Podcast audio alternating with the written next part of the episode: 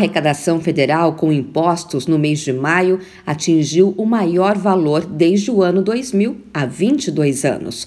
O total é de 165,3 bilhões de reais em maio. A arrecadação cresceu 4,1% na comparação com o mesmo mês do ano passado. Além de impostos, também está dentro desse valor contribuições e outras receitas. O número já desconta a inflação no período e foi apresentado pelo auditor fiscal Claudemir Malaquias, chefe do Centro de Estudos Tributários e Aduaneiros da Receita Federal.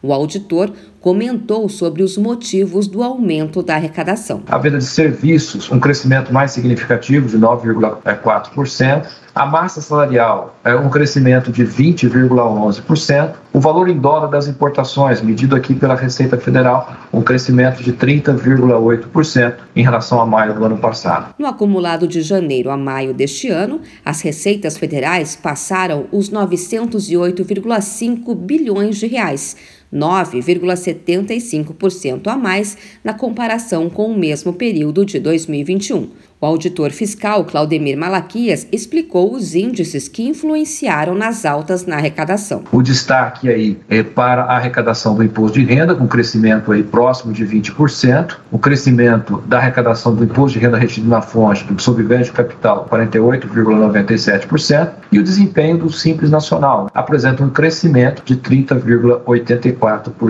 Em termos absolutos, a arrecadação com receitas previdenciárias movimentou a maior cifra, 43,52 bilhões de reais. Em seguida, vem as receitas obtidas com a cobrança do COFINS PIS/PASEP de 32,30 bilhões de reais. Mesmo com a alta em vários setores, a arrecadação de impostos caiu na produção industrial, com 0,5% negativo em maio na comparação com o mesmo mês de 2021.